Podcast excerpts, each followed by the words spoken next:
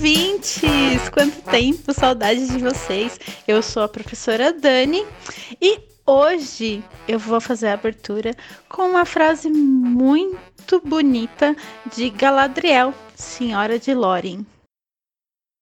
Que haja uma luz para você nos lugares escuros, quando todas as outras luzes se apagarem. Que haja luz para você também, professora Dani. Olá, eu sou a professora Agatha e sobre o episódio de hoje eu tenho uma frase do querido que vocês já me ouviram falar, Neil Gaiman. Um livro é um sonho que você pega em suas mãos. Uau, que legal, que legal. Olá, ouvintes. Olá, você que está aqui com a gente no nosso podcast em mais um episódio. Eu sou o professor Luciano e, como diria Christopher Hitchens, Deus não criou o homem à sua própria imagem. Foi o contrário. Muito bem, é isso que a gente vai discutir então nesse episódio especial, mais um top, só que dessa vez de livros. Não vamos falar de dinheiro. Ou será que tem livros sobre dinheiro? Tem algum livro de vocês sobre dinheiro, meninas? Só se for pobreza. é, é dinheiro, não, de, não deixa de ser, né? O inverso, né? então vamos falar então dos livros, né? Fazer o nosso top de livros. Vamos ver qual top que vai sair hoje. Sobre livros que lemos e marcou a nossa vida. Uh, e livros indicados por nós, professores aqui do Escola Pública Podcast. Antes da gente falar da nossa lista e cada um dizer aqui o teu, teu item favorito e explicar por que, que ele é tão especial, eu tenho uma curiosidade, professoras. Vocês começaram a ler cedo? Vocês foram incentivados em casa, incentivadas em casa a lerem cedo? Eh, como é que foi com vocês? Eu não sei precisar com qual idade eu aprendi a ler efetivamente. Mas eu sempre fui incentivada com aqueles livrinhos que de contos de fadas em que tinha as fitinhas, sabe? Cassete, nossa, caneta Bic para rebobinar, enfim. A fita cassete você nossa. entregou agora, né? Você entregou a idade. Entreguei. É, é a vida. A Xuxa narrava. Eu tenho uma cena muito nítida de um dia acordando e a minha mãe chegou com uma caixa e eram dois livros um verde, que era a, tinha a história do Barba Azul, e um amarelo que tinha a história da Bela e a Fera, mas não a versão da Disney, a versão francesa, que inclusive é a que eu mais hum, gosto. Eu nem sabia que existia uma versão francesa da, da Bela e a Sim. Fera. Duas, aliás. Eu fiquei encantada, tanto que eu ouvia, ouvia, eu pedia para lerem para mim. O primeiro livro que eu ganhei foi Branca de Neve. Tanto que é a única princesa, assim. Eu não sou fã, mas as pessoas me associam com ela e eu deixo, vai, porque é o primeiro livro que me deram. e eu também fazia lerem para mim, mas uh, eu mesma, quando comecei a ler, não sei, mas sei que eu li esses livros muitas e muitas vezes depois. Nossa, que legal. E você, Dani?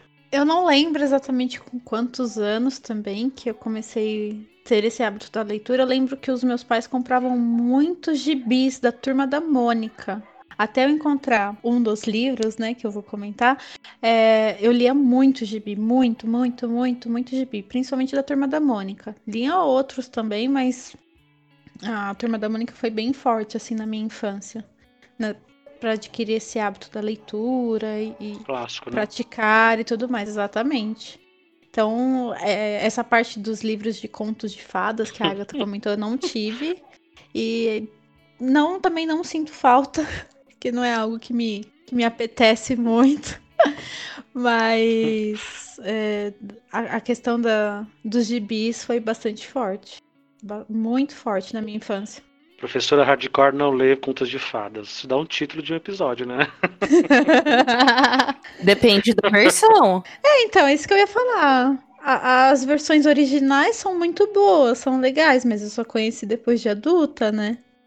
Acho que os, os meus pais nunca nem souberam que, que havia outras versões. E eu acho também que eles não cultivaram isso porque hum, meus pais, na época, meus pais não tinham condições, né? Gibi era barato. O livro sempre na cabeça mais inacessível. Mais rebuscado, né? É, exatamente. Mas e você, Luciano? Quais são suas memórias com a leitura? Eu comecei a ler muito tarde, muito tarde. Por isso que eu perguntei, eu tive essa curiosidade. Eu comecei a ler meu primeiro livro mesmo, eu tinha 16 anos. Antes disso, nem gibi, nada. Às vezes passava assim, um tio Patinhas. Super-herói nunca fui fã, desde pequeno que eu não, não, não curtia. Até hoje tenho uma dificuldade de abstrair de, de assistir filme com, com herói. Não consigo, não consigo. Fantasia também. Eu tenho muita dificuldade de, de me envolver. Mas eu fui ler com 16, é, que é justamente um, um, um livro que está na minha lista aqui, que a gente vai tratar já já. Eu vou colocar ele no primeiro, no topo da lista, que foi um livro que fez a minha cabeça, nem existia na época né, essa expressão, fazer a cabeça explodir. Mas eu fiquei louco, louco, louco. E a, e a, história que me fez chegar nesse livro também foi muito bacana. Mas eu comecei a ler muito tarde, muito tarde. E, e quando comecei, também não engatei assim um atrás do outro, foi tudo com muita dificuldade. Depois dos 20 e poucos, quando eu pude comprar os meus próprios livros, aí sim, aí que eu pude descobrir que tinha um gosto, que eu podia ler só o que eu gostava, que eu não era obrigado a ler o Machado de Assis, e a moreninha da, da escola porque a professora mandava. é isso. Ai, que injustiça. Machado de Assis é legal. Não seja injusto. Não, é super bacana. Só que quando a gente tem 15 anos, não é legal. A gente não entende aquela ironia, aquela toda aquela sofisticação de, de, da crítica que ele faz, né? O, o, o Brás Cubas, por exemplo, Memórias Póstumas, uma baita de uma crítica né, de um morto que conta a sua própria história. Legal, mas quando você tem 15 anos, aquilo não é interessante. Ainda mais que vai valer nota. é, muito bem. O, o Agatha, eu estou muito curioso. Qual é, qual é, o primeiro livro que você traz pra gente?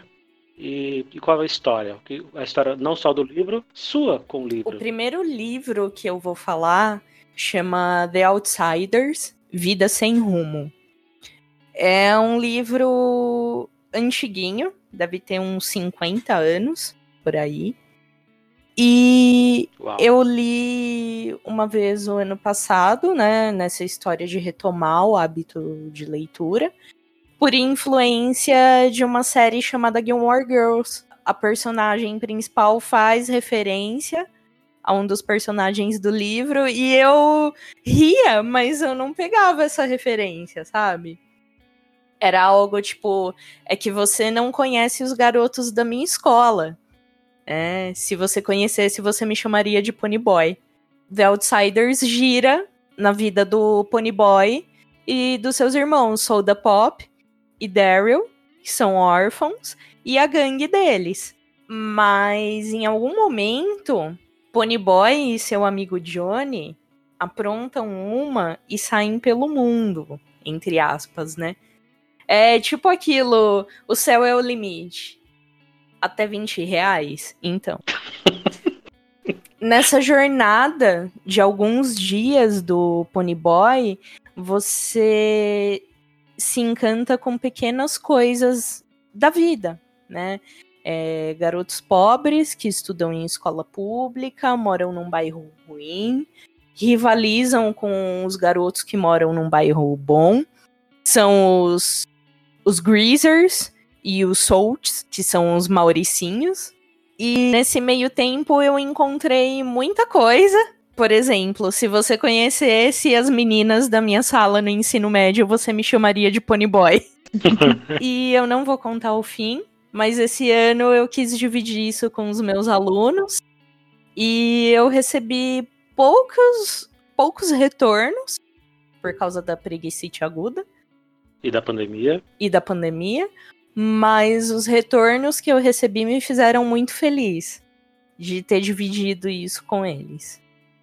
E é por isso tem um filme, né? Tem, de 83, com o Nossa. Patrick Swayze, o Tom Cruise, Emílio uhum. Esteves.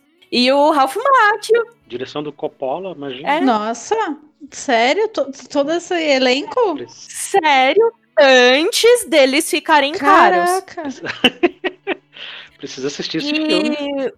E foi um, com um grupo de alunos de escola pública que pediu pro Coppola Caraca, dirigir o dirigido filme. pelo Coppola.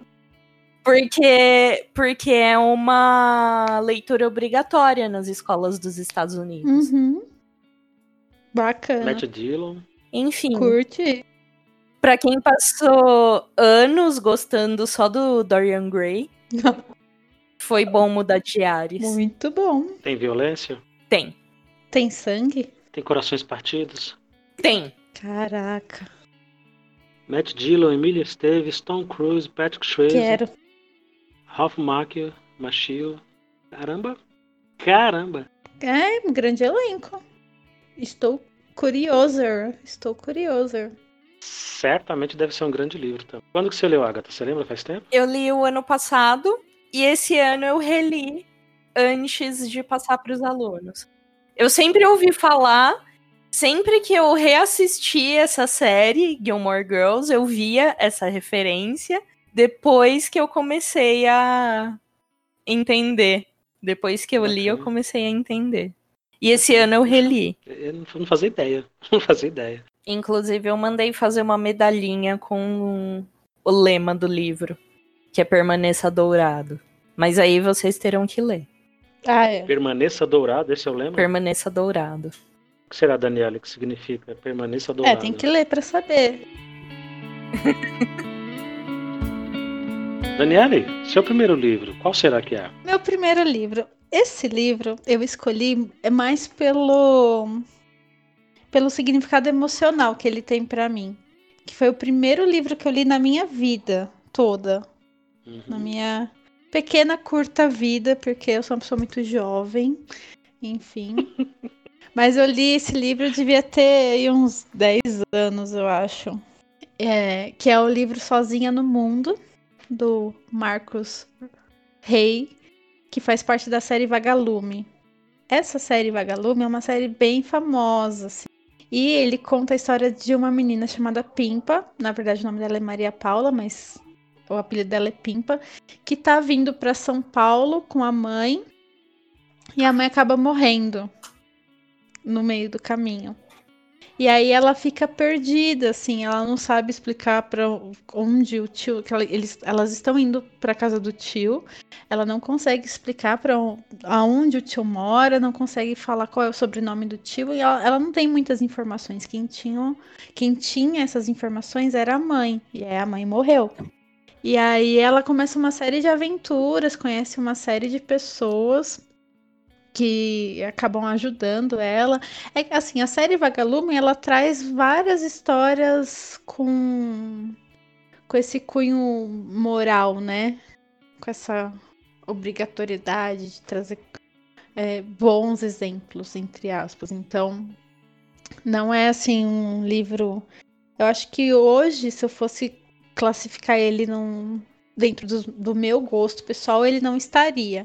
Mas tem, eu tenho esse elo emocional com ele porque foi o primeiro livro que eu li e foi um livro que eu encontrei no. Alguém jogou fora ele no terreno, assim. E eu achei, resgatei ele e li. Legal. Eu, eu li também alguns livros da, dessa série Vagalume. Inclusive, eu reencontrei um esse ano e dei um jeito de ficar com ele e pegar esse livro para ler de novo, que é A Árvore que Dava Dinheiro. Não sei se vocês já ouviram falar. Ele é pequenininho também e é muito bacana. A Árvore que Dava Dinheiro, que é do Domingos Pellegrini. Eu acho que é muito isso. Se eu pegasse ele pra ler hoje, apesar de eu ter essa curiosidade de um dia pegar ele de novo pra ler, eu acho que eu não ia me encantar tanto. Então, essa série Vagalume, eu acho que ela é muito já voltada para um público que ainda não tem vivência de mundo. Sim. né? Se, se pegar que nem nós adultos que já vivemos, né? Já tivemos várias experiências, é, várias vivências, enfim, que nos trouxe muitas, muitos sentimentos e tudo, a gente começa a achar esses livros meio bobos, assim, né? Meio chatos. Para um público mais jovem, assim, essa galera da pré-adolescência, né? Esse, é, que não viveu tudo isso, é, ainda tem essa magia, né? Porque traz aventuras, traz, é, enfim, uma série de de fatores que, que eles ainda vão passar, eles ainda vão é. viver, é. né? Eu, esse árvore que dava dinheiro, eu me lembro de ter lido e ter ficado tão impressionado com, com o caos que virou, né? Porque imagina uma árvore que dá dinheiro, transformou a cidade, né? A história se passa numa cidade pequena. Foi um velho que plantou essa árvore e, e, e ele morre. Simplesmente ele morre. Relendo agora, a apresentação do velho até a hora que ele morre é tão rápida que eu falei, gente, era, era só isso? Tipo, três, quatro páginas e pronto, o velho tá morto, é isso. Apresentou e eu, na minha cabeça tinha, uma, tinha um desenvolvimento muito maior, né? Olha como a cabeça da gente quando é mais novo, tudo é muito superdimensionado, né? Bacana. Essa série deve ter influenciado muita gente. Muita com gente, certeza, gerações. Com certeza. Você leu alguma coisa, Agatha, da, da Vagalume? O escaravelho do diabo. Só matava os ruivos. E você, Luciano, qual é o seu primeiro livro desse top X, top, enfim, top livros? Top livros, boa, boa. Uh, então, o meu livro, ele, o primeiro que eu vou trazer é justamente o primeiro que eu li na minha vida. Foi um livro que veio parar nas minhas mãos, assim, por uma dessas grandes sortes da vida. Eu acho que eu gastei boa parte dos meus cartuchos de sorte ali. Uh, eu estava vendo uma entrevista do, do Jô Soares. Lembra do Jô Soares 11 e meia, quando ele estava no SBT? Nossa, claro! Sim! Jô 11 e meia, não vá pra cama sem ele. Pô, eu, você já vê que eu não era um adolescente muito normal, né? Eu assistia Jô Soares antes de dormir. E lá pelas tantas ele está entrevistando um escritor espanhol chamado JJ Benítez, é, Juan José Benítez, e ele estava no Brasil divulgando os livros dele. E eu assistia tudo, assistia qualquer entrevista. Qualquer coisa que estava passando lá, eu assistia. E eu comecei a assistir desse cara. E lá pelas tantas o Joe perguntou para ele: Vem cá, tudo bem, eu não, não quero te ofender, esse livro e tal, mas. Esse, essa entrevista está no YouTube, inclusive. E que o Joe pergunta: Mas me explica uma coisa, por que é que alguém inventaria uma máquina do tempo e esconderia, não, deixa, não mostraria para ninguém? E aí ele explicou que por motivos militares, por motivos de segurança, quem tivesse uma máquina do tempo poderia modificar o mundo como a gente conhece hoje, coisa e tal. E aquilo ali, opa, eu tava meio dormindo, meio acordado, e aquilo ali ligou minhas antenas. Como é que é? E aí eu fiquei louco por esse cara. Pensem, eu tô falando de 1995. Numa época que não tinha internet, que você não tinha computador em casa. Quem tinha computador em casa era era, era barão, era top. Telefone, então, menos ainda. O que aconteceu? Eu comecei a correr atrás desse livro. Tinha uma biblioteca na escola lá decadente, mas a biblioteca toda caindo aos pedaços, um monte de caixas. Fucei, fucei e não achei. Lógico, né? O livro era super novo. Comecei a conversar com um, com outro, ninguém, meus colegas, ninguém lia, eu não lia, ninguém lia, ninguém no meu grupo tinha esse hábito de ler. E aí tinha uma biblioteca municipal, né? Lá no bairro da Penha, eu morava na Penha, na Zona Leste, né? E tinha uma biblioteca municipal, fui lá, fiz carteirinha, ansioso para ver se pegava o livro. Não tinha, não tinha lugar nenhum. Aí eu, eu, eu tenho um irmão, que é meu único irmão, é três anos mais novo que eu. Uh, conversando com ele, ele falou: tem um moleque lá na minha sala que ele é maconheiro. e ele falou que a mãe dele tem um livro. Se a gente der cinco reais, ele entrega o livro. e aí a gente correu para Roma. Cinco reais na época era uma grana, né? Pra vocês terem uma ideia, o salário mínimo era o quê? Eram 60 e poucos reais. E a gente correu atrás, perturbou meu pai até ele dar esses cinco, porque não liberava grana para nada, muito menos para livro. E aí a gente conseguiu lá, três e pouco, quatro e pouco, deu pro moleque e o moleque trouxe o livro. E me emprestou o livro e eu li o livro. E o nome do livro é Operação Cavalo de Troia. É uma história de, de, de uma experiência secreta da NASA. Dos caras fazem uma máquina do tempo em 1973 e eles buscam alguns alvos para poder viajar no tempo e voltar no tempo e filmar, fotografar e documentar tudo o que aconteceu. É um livro de 560 páginas, mais ou menos. É um livro bem grande, denso, cheio de dados técnicos. É um livro bem pesado, mas eu adorei ler aquilo. Eu fiquei tão. Eu acreditei, eu embarquei naquilo, porque o autor até hoje jura que é, na verdade, um diário de um major da, da Força Aérea Americana, que não é ficção, que é verdade. E que a mídia encobre e tal. Imagina, 95, essa teoria da conspiração, aí caiu como uma luva na minha mão, né? E aí eu fiquei apaixonado por essa ideia. Depois li o volume 2, 3, 4, 5 e vai até o 7. São sete volumes de Operação Cavalo de Troia e é, e é fantástico, fantástico. Antes de contar para onde que, ele, que, que a, a, a, NASA e a Força Aérea fizeram a experiência de voltar no tempo e registraram, e filmaram, e fotografaram, Uh, eu quero perguntar para vocês, se vocês pudessem, tivessem oportunidade de voltar no tempo, qualquer época e qualquer instante histórico para testemunhar e para verificar aquela época, qual lugar e qual época vocês voltariam? Nossa, qualquer qualquer momento da história? Qualquer, de toda a história do planeta Terra. Do planeta só? Ah, do planeta eu não quero voltar não.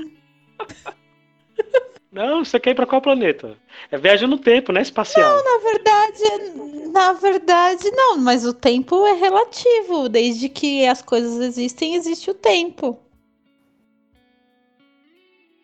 Cri, cri, cri. Dá para colocar um cri-cri na hora quando eu terminar essa frase?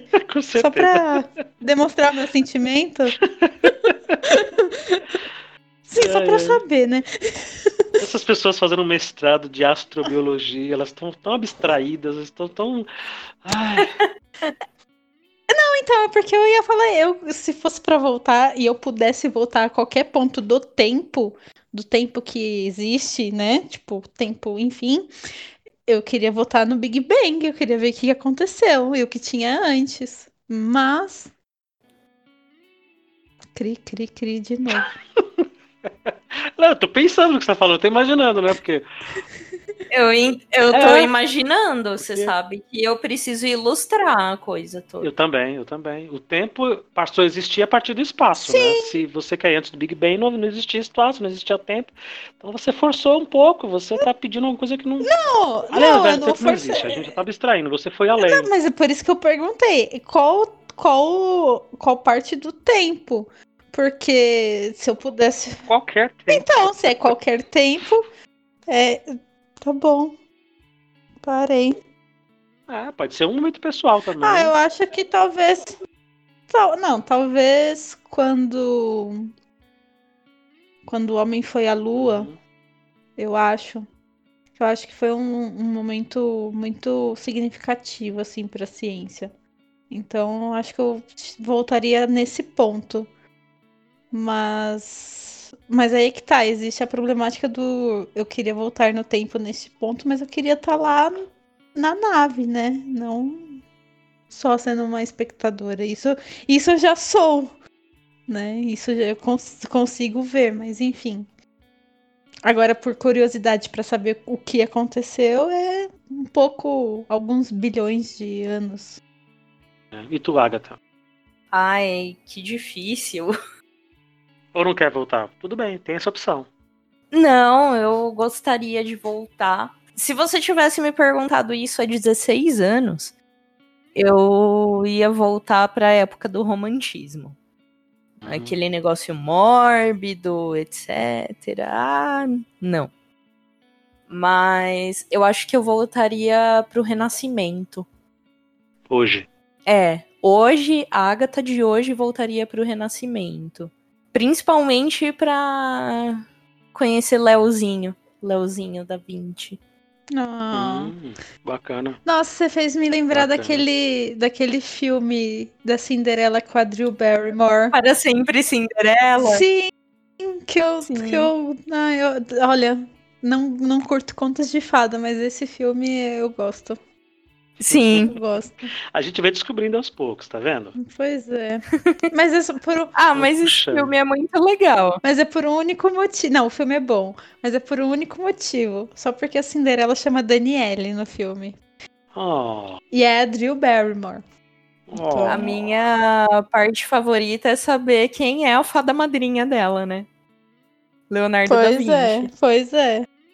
Bacana.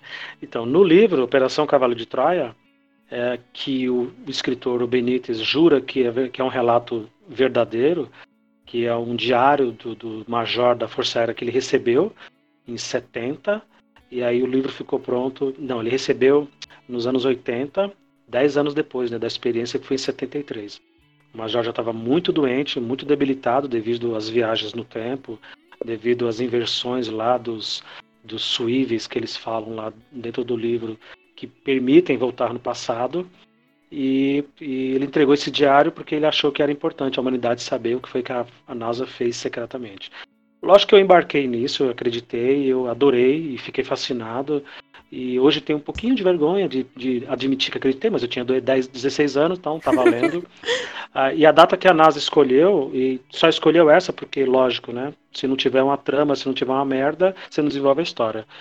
Só escolheu uma data porque deu muitos problemas. Eles escolheram especificamente o ano zero da nossa história, em que ele foi testemunhar, a, a, na verdade, o ano 33 da nossa história, que ele foi testemunhar a morte e a última semana de vida de Cristo né, na, na, na Terra.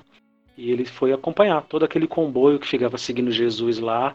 E o livro se passa todo na Galiléia, em Nazaré, e todo aquele período ali do, do Oriente Médio. Inclusive ele chega a, a, muito próximo de, de, Jesus, Jesus homem, né? Ele testemunha e descreve exatamente o que aconteceu e o que, que a Bíblia deixou de falar propositalmente. É muito bacana, é muito bacana. Eu que nunca fui ligado em religião, a partir dali fiquei muito ligado no assunto, só que sob outros olhares, né? Especificamente o histórico. É um livro que eu recomendo. É um pouco denso, é, é bem, mas é um sci-fi bem bacana, bem bacana. Legal, bacana.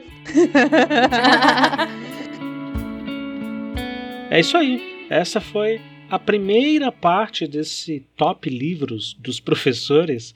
Uh, muito obrigado por ficar com a gente aqui até agora, por nos acompanhar. Fica ligado porque nós teremos outras partes, um, dois, várias indicações e várias histórias em torno de cada um desses livros que nós carregamos ao longo da vida. Tá legal? Muito obrigado e até a próxima!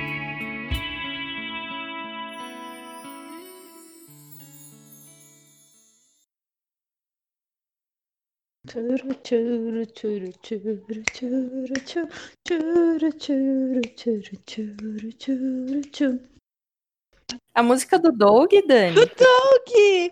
Pegou, gosta de gente que pega referência.